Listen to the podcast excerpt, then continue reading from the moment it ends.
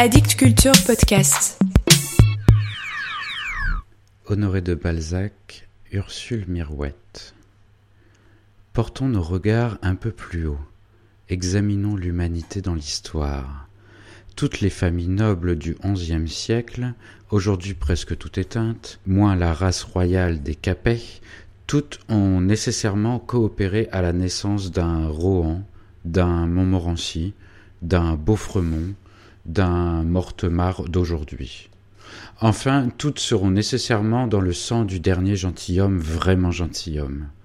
En d'autres termes, tout bourgeois est cousin d'un bourgeois, tout noble est cousin d'un noble. Comme le dit la sublime page des généalogies bibliques, en mille ans, trois familles, Sem, Cham et Japhet, peuvent couvrir le globe de leurs enfants. Une famille peut devenir une nation, et malheureusement une nation peut redevenir une seule et simple famille. Pour le prouver, il suffit d'appliquer à la recherche des ancêtres et à leur accumulation que le temps accroît dans une rétrograde progression géométrique multipliée par elle-même, le calcul de ce sage qui, demandant à un roi de Perse pour récompense d'avoir inventé le jeu d'échecs, un épi de blé pour la première case de l'échiquier en doublant toujours démontra que le royaume ne suffirait pas à le payer. Le lacis de la noblesse embrassé par le lacis de la bourgeoisie, cet antagonisme de deux sangs, protégés l'un par des institutions immobiles, l'autre par l'active patience du travail et par la ruse du commerce, a produit la révolution de 1789. Les deux sangs presque réunis se trouvent aujourd'hui face à face avec des collatéraux sans héritage. Que feront-ils? Notre avenir politique est gros de la réponse. La famille de celui qui, sous Louis XV, s'appelait Minoret tout court, était si nombreuse qu'un des cinq enfants, le Minoret dont l'entrée à l'église faisait événement, alla chercher fortune à Paris et ne se montra plus que de loin en loin dans sa ville natale, où il vint sans doute chercher sa part d'héritage à la mort de ses grands-parents. Après avoir beaucoup souffert, comme tous les jeunes gens doués d'une volonté ferme et qui veulent une place dans le brillant monde de Paris, l'enfant des Minoret se fit une destinée plus belle qu'il ne l'arrivait peut-être à son début, car il se voit tout d'abord à la médecine, une des professions qui demandent du talent et du bonheur, mais encore plus de bonheur que de talent. Appuyé par Dupont, de Nemours, lié par un heureux hasard avec l'abbé Morellet, que Voltaire appelait Morlaix, Protégé par les encyclopédistes, le docteur Minoret s'attacha comme un séide au grand médecin Bordeux, l'ami de Diderot. D'Alembert, Helvétius, le baron d'Holbach, Grimm, devant lesquels il fut petit garçon, finirent sans doute comme Bordeux par s'intéresser à Minoret qui, vers 1777, eut une assez belle clientèle de déistes, d'encyclopédistes, sensualistes, matérialistes, comme il vous plaira d'appeler les riches philosophes de ce temps. Quoiqu'il fût très peu charlatan, il inventa le fameux baume de Lelièvre, tant vanté par le Mercure de France et dont l'annonce était en permanence à la fin de ce journal, organe hebdomadaire des encyclopédistes. L'apothicaire Lelièvre, homme habile, vit une affaire là où Minoret n'avait vu qu'une préparation à mettre dans le codex, et partagea loyalement ses bénéfices avec le docteur, élève de Rouelle en chimie, comme il était celui de Bordeaux en médecine. On eût été matérialiste à moins. Le docteur épousa par amour, en 1778, temps où régnait la nouvelle Héloïse et où l'on se mariait quelquefois par amour, la fille du fameux claveciniste Valentin Mirouette, une célèbre musicienne, faible et délicate, que la Révolution tua. Minoret connaissait intimement Robespierre, à qui jadis il fit avoir une médaille d'or pour une dissertation sur ce sujet. Quelle est l'origine de l'opinion qui étend sur une même famille une partie de la honte attachée aux peines infamantes que subit un coupable. Cette opinion est-elle plus nuisible qu'utile? Et, dans le cas où l'on se déciderait pour l'affirmative, quels seraient les moyens de parer aux inconvénients qui en résultent? l'Académie royale des sciences et des arts de Metz, à laquelle appartenait Minoret, doit avoir cette dissertation en original. Quoique, grâce à cette amitié, la femme du docteur put ne rien craindre, elle eut si grand peur d'aller à l'échafaud que cette invincible terreur empira l'anévrisme qu'elle devait à une trop grande sensibilité. Malgré toutes les précautions que prenait un homme idolâtre de sa femme, Ursule rencontra la charrette pleine de condamnés où se trouvait précisément madame Roland, et ce spectacle causa sa mort. Minoret, plein de faiblesse pour son Ursule, à laquelle il ne refusait rien et qui avait mené la vie d'une petite maîtresse, se trouva presque pauvre après l'avoir perdue. Robespierre le fit nommer médecin en chef d'un hôpital. Quoique le nom de Minoret eût acquis, pendant les débats animés auxquels donna lieu le mesmérisme, une célébrité qui le rappela de temps en temps au souvenir de ses parents, la Révolution fut un si grand dissolvant et rompit tant les relations de famille qu'en 1813 on ignorait entièrement à Nemours l'existence du docteur Minoret, à qui une rencontre inattendue fit concevoir le projet de revenir, comme les lièvres, mourir au gîte. En traversant la France, où l'œil est si promptement lassé par la monotonie des plaines qui n'a pas eu la charmante sensation d'apercevoir en haut d'une côte, à sa descente ou à son tournant, alors qu'elle promettait un paysage aride, une fraîche vallée arrosée par une rivière et une petite ville abritée sous le rocher comme une ruche dans le creux d'un vieux saule. En entendant le hu du postillon qui marche le long de ses chevaux, on secoue le sommeil, on admire comme un rêve dans le rêve quelque beau paysage qui devient pour le voyageur ce qu'est pour un lecteur le passage remarquable d'un livre, une brillante pensée de la nature. Telle est la sensation que cause la vue soudaine de Nemours quand on y vient de la Bourgogne. On la voit, de là, cerclée par des roches pelées, grises, blanches, noires, de formes bizarres, comme il s'en trouve tant dans la forêt de Fontainebleau, et d'où s'élancent des arbres épars qui se détachent nettement sur le ciel, et donnent à cette espèce de muraille écroulée une physionomie agreste. Là se termine la longue colline forestière qui rampe de Nemours à Bourron en côtoyant la route. Au bas de ce cirque informe s'étale une prairie où court le loin en formant des nappes à cascades. Ce délicieux paysage, que longe la route de Montargis, ressemble à une décoration d'opéra, tant les effets y sont étudiés. Un matin, le docteur, qu'un riche malade de la Bourgogne avait envoyé chercher, et qui revenait en toute hâte à Paris, n'ayant pas dit au précédent relais quelle route il voulait prendre, fut conduit à son insu par Nemours et revit entre deux sommeils le paysage au milieu duquel son enfance s'était écoulée. Le docteur avait alors perdu plusieurs de ses vieux amis. Le sectaire de l'encyclopédie avait été témoin de la conversion de la harpe. Il avait enterré Lebrun Pindar et Marie-Joseph de Chénier et Morellet et Madame Helvétius. Il assistait à la quasi-chute de Voltaire, attaqué par Geoffroy, le continuateur de Fréron. Il pensait donc à la retraite. Aussi, quand sa chaise de poste s'arrêta en haut de la grande rue de Nemours, eut-il à cœur de s'enquérir de sa famille. Minoret Levrault vint lui-même voir le docteur, qui reconnut dans le maître de poste le propre fils de son frère aîné. Ce neveu lui montra dans son épouse la fille unique du père Levrault-Crémière, qui, depuis douze ans, lui avait laissé la poste et la plus belle auberge de Nemours. Eh bien, mon neveu, dit le docteur, ai-je d'autres héritiers? Ma tante Minoret, votre sœur, a épousé un Massin-Massin. Oui, l'intendant de Saint-Lange. Elle est morte veuve en laissant une seule fille, qui vient de se marier avec un Crémière-Crémière, un charmant garçon, encore sans place. Bien, elle est ma nièce directe. Or, comme mon frère le marin est mort garçon, que le capitaine Minoret a été tué à Montéléguino, et que me voici, la ligne paternelle est épuisée. Ai-je des parents dans la ligne maternelle? Ma mère était une Jean Massin Levrault. Ah, des Jean Massin Levrault, répondit Minoret Levrault. Il n'est resté qu'une Jean Massin qui a épousé M. Crémière Levrault Dionis, un fournisseur des fourrages qui a péri sur l'échafaud.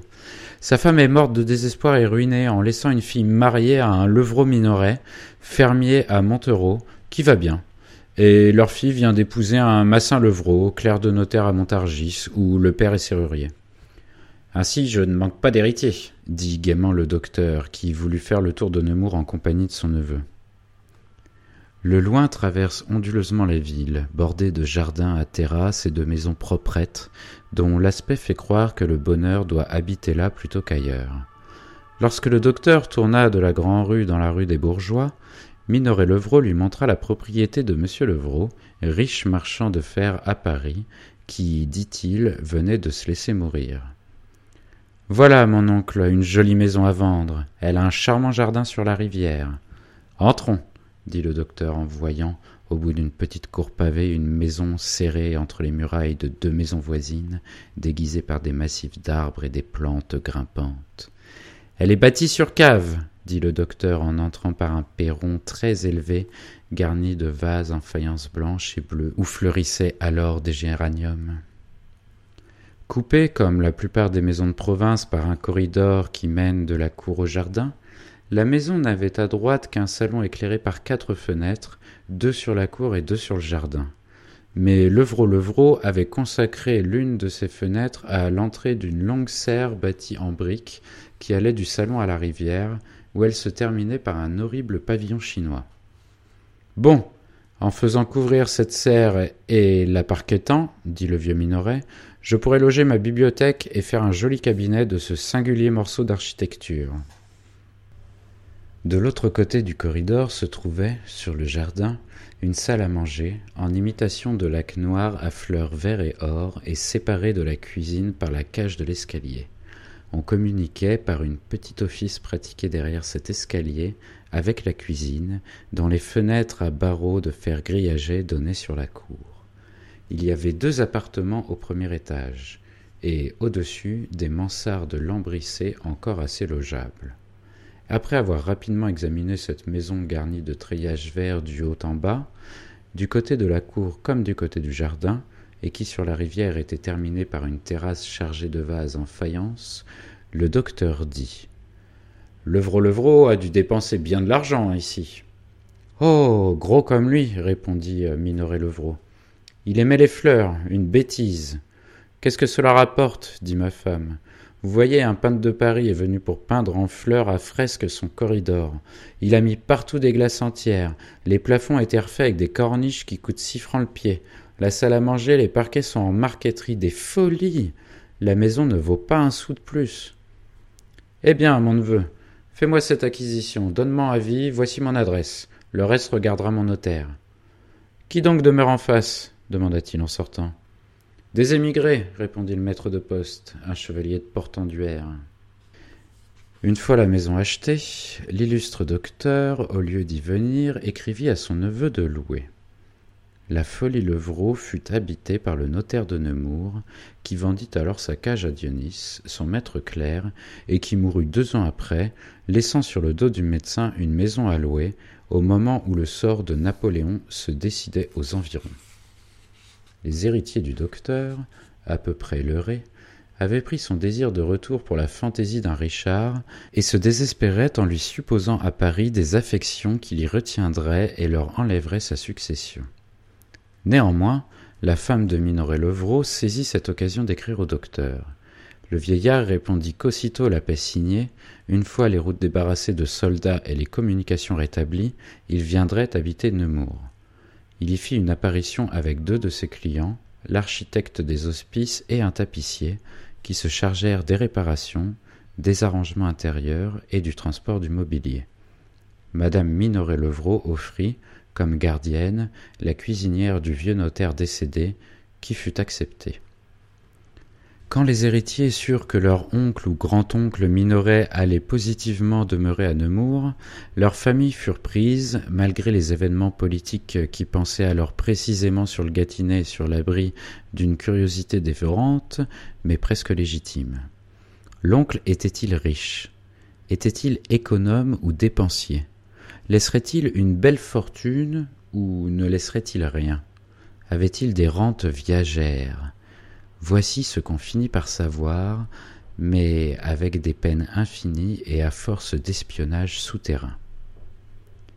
Après la mort d'Ursule Mirouette, sa femme, de 1789 à 1813, le docteur, nommé médecin consultant de l'empereur en 1805, avait dû gagner beaucoup d'argent, mais personne ne connaissait sa fortune. Il vivait simplement, sans autre dépense que celle d'une voiture à l'année et d'un somptueux appartement. Il ne recevait jamais et dînait presque toujours en ville.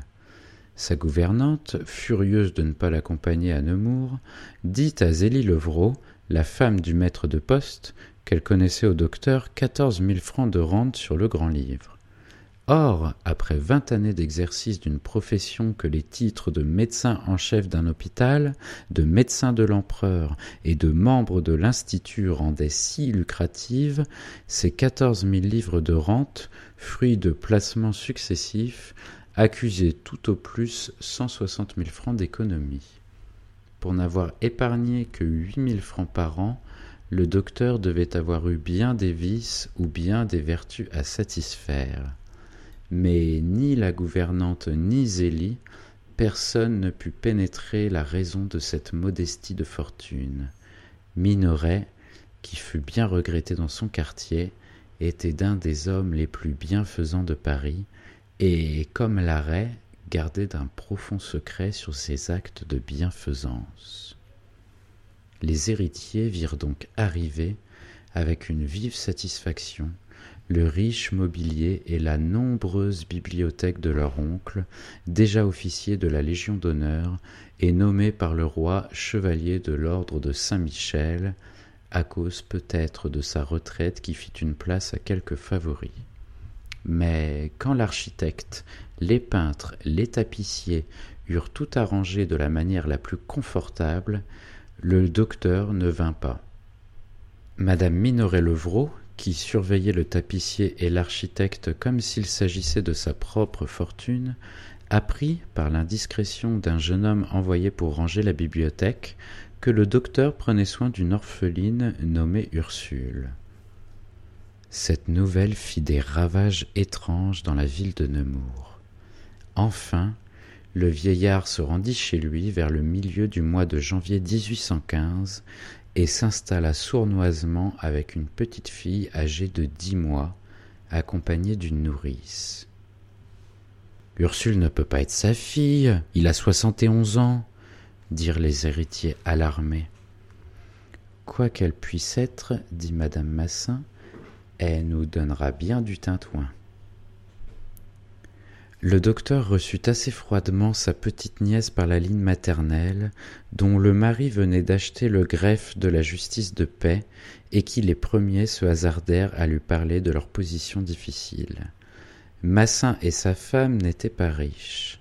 Le père de Massin, serrurier à Montargis, obligé de prendre des arrangements avec ses créanciers, travaillait à soixante-sept ans comme un jeune homme, et ne laisserait rien. Le père de madame Massin, Levrault Minoret, venait de mourir à Montereau des suites de la bataille en voyant sa ferme incendiée, ses champs ruinés et ses bestiaux dévorés. Nous n'aurons rien de ton grand-oncle, dit Massin à sa femme, déjà grosse de son second enfant. Le docteur leur donna secrètement dix mille francs, avec lesquels le greffier de la justice de paix ami du notaire et de l'huissier de Nemours, commença l'usure et mena si rondement les paysans des environs qu'en ce moment Goupil lui connaissait environ quatre-vingt mille francs de capitaux inédits. Quant à son autre nièce, le docteur fit avoir, par ses relations à Paris, la perception de Nemours à Crémière et fournit le cautionnement. Quoique Minoret Levrault n'eût besoin de rien, Zélie, jalouse des libéralités de l'oncle envers ses deux nièces, lui présenta son fils, alors âgé de dix ans, qu'elle allait envoyer dans un collège de Paris où, dit-elle, les éducations coûtaient bien cher. Médecin de Fontane, le docteur obtint une demi-bourse au collège Louis le Grand pour son petit-neveu, qui fut mis en quatrième. Crémière, Massin et Minoret-Levrault, gens excessivement communs, furent jugés sans appel par le docteur dès les deux premiers mois pendant lesquels ils essayèrent d'entourer moins l'oncle que la succession. Les gens conduits par l'instinct ont ce désavantage sur les gens à idées qui sont promptement devinés. les inspirations de l'instinct sont trop naturelles et s'adressent trop aux yeux pour ne pas être aperçues aussitôt. Tandis que, pour être pénétrées, les conceptions de l'esprit exigent une intelligence égale de part et d'autre. Après avoir acheté la reconnaissance de ses héritiers et leur avoir en quelque sorte clos la bouche, le rusé docteur prétexta de ses occupations, de ses habitudes et des soins qu'exigeait la petite Ursule pour ne point les recevoir, sans toutefois leur fermer sa maison. Il aimait à dîner seul, il se couchait et se levait tard, il était venu dans son pays natal pour y trouver le repos et la solitude. Ces caprices d'un vieillard parurent assez naturels, et ses héritiers se contentèrent de lui faire, le dimanche, entre une heure et quatre heures, des visites hebdomadaires auxquelles il essaya de mettre fin en leur disant ne venez me voir que quand vous aurez besoin de moi. Le docteur, sans refuser de donner des consultations dans les cas graves, surtout aux indigents, ne voulut point être médecin du petit hospice de Nemours et déclara qu'il n'exercerait plus sa profession. J'ai assez tué de monde, dit-il en riant au curé Chaperon, qui, le sachant bienfaisant, plaidait pour les pauvres. C'est un fameux original. Ce mot, dit sur le docteur Minoret, fut l'innocente vengeance des amours-propres froissés, car le médecin se composa une société de personnages qui méritent d'être mis en regard des héritiers. Or, ceux des bourgeois qui se croyaient dignes de grossir la cour d'un homme à cordon noir conservèrent contre le docteur et ses privilégiés un ferment de jalousie qui malheureusement eut son action. Par une bizarrerie qu'expliquerait le proverbe Les extrêmes se touchent, le docteur matérialiste et le curé de Nemours furent très promptement amis. Le vieillard aimait beaucoup le tric-trac, jeu favori des gens d'église, et l'abbé Chaperon était de la force du médecin. Le jeu fut donc un premier lien entre eux. Puis Minoret était charitable, et le curé de Nemours était le fénelon du Gâtinais. Tous deux, ils avaient une instruction variée, L'homme de Dieu pouvait donc seul, dans tout Nemours, comprendre l'athée. Pour pouvoir disputer, deux hommes doivent d'abord se comprendre. Quel plaisir goûte-t-on d'adresser des mots piquants à quelqu'un qui ne les sent pas? Le médecin et ce prêtre avaient trop de bon goût. Ils avaient vu trop bonne compagnie pour ne pas en pratiquer les préceptes. Ils purent alors se faire cette petite guerre si nécessaire à la conversation. Ils haïssaient l'un et l'autre leurs opinions, mais ils estimaient leur caractère. Si de semblables contrastes, si de telles sympathies ne sont pas les éléments de la vie intime, ne faudrait-il pas désespérer de la société qui, surtout en France, exige un antagonisme quelconque? C'est du choc des caractères, et non de la lutte des idées, que naissent les antipathies. L'abbé Chaperon fut donc le premier ami du docteur à Cet ecclésiastique, alors âgé de soixante ans, était curé de Nemours depuis le rétablissement du culte catholique. Par attachement pour son troupeau, il avait refusé le vicariat du diocèse. Si les indifférents en matière de religion lui en savaient gré, les fidèles l'en aimaient davantage. Ainsi vénéré de ses ouailles, estimé par la population, le curé faisait le bien sans s'enquérir des opinions religieuses des malheureux. Son presbytère, à peine garni du mobilier nécessaire aux plus stricts besoins de la vie, était froid et dénué comme le logis d'un avare. L'avarice et la charité se trahissent par des effets semblables. La charité ne se fait-elle pas dans le ciel le trésor que se fait l'avare sur terre? L'abbé Chaperon disputait avec sa servante sur sa dépense avec plus de rigueur que Gobseck avec la sienne, si toutefois ce fameux juif a jamais eu de servante. Le bon prêtre vendait souvent les boucles d'argent de ses souliers et de sa culotte pour en donner le prix à des pauvres qui le surprenaient sans le sou. En le voyant sortir de son église, les oreilles de sa culotte nouées dans les boutonnières, les dévotes de la ville allaient alors chercher les boucles du curé chez l'horloger bijoutier de Nemours et grondaient leur pasteur en les lui rapportant. Il ne s'achetait jamais de linge ni d'habits et portait ses vêtements jusqu'à ce qu'ils ne fussent plus de mise. Son linge épais de reprise lui marquait la peau comme un cilice.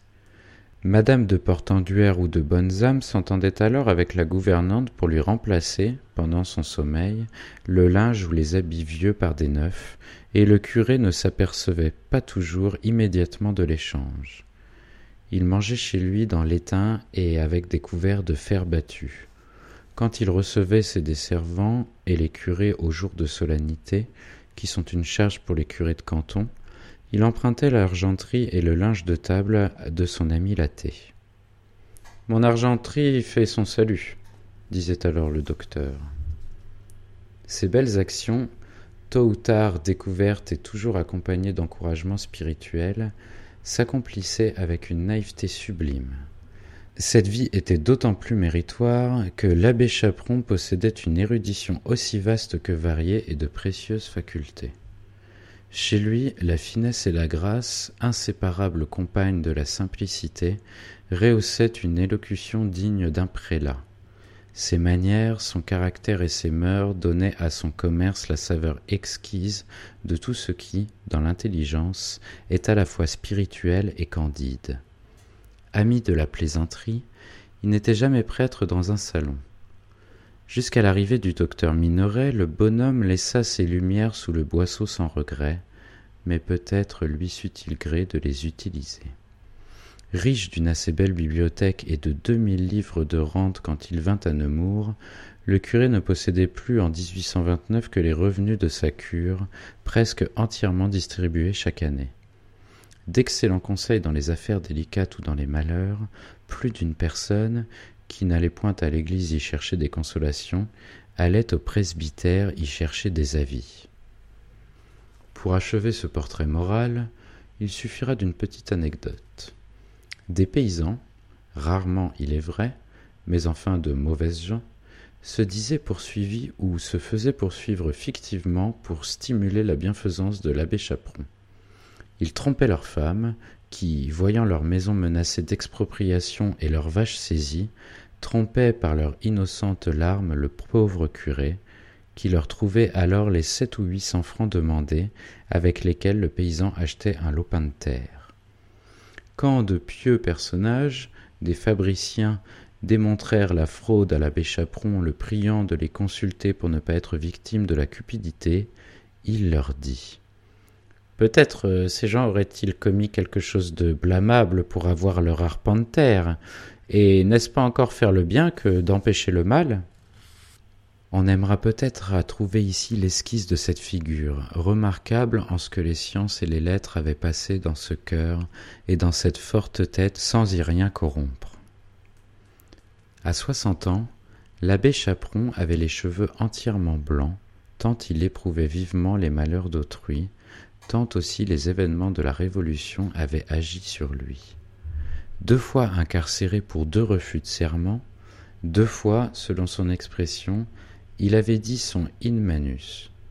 Il était de moyenne taille, ni gras ni maigre, son visage très ridé, très creusé, sans couleur, occupait tout d'abord le regard par la tranquillité profonde des lignes et par la pureté des contours, qui semblaient bordés de lumière. Le visage d'un homme chaste, à je ne sais quoi de radieux. Des yeux bruns, à prunelles vives, animaient ce visage irrégulier surmonté d'un front vaste. Son regard exerçait un empire explicable par une douceur qui n'excluait pas la force.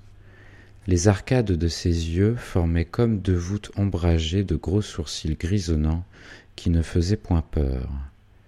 Comme il avait perdu beaucoup de ses dents, sa bouche était déformée et ses joues rentraient. Mais cette destruction ne manquait pas de grâce, et ses rides pleines d'aménité semblaient vous sourire. Sans être goûteux, il avait les pieds si sensibles, il marchait si difficilement, que, par toutes les saisons, il gardait des souliers en veau d'Orléans.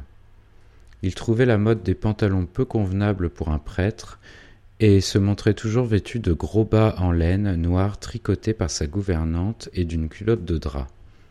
Il ne sortait point en soutane, mais en redingote brune, et conservait le tricorne, courageusement porté dans les plus mauvais jours. Ce noble et beau vieillard, dont la figure était toujours embellie par la sérénité d'une âme sans reproche, devait avoir sur les choses et sur les hommes de cette histoire une si grande influence qu'il fallait tout d'abord remonter à la source de son autorité.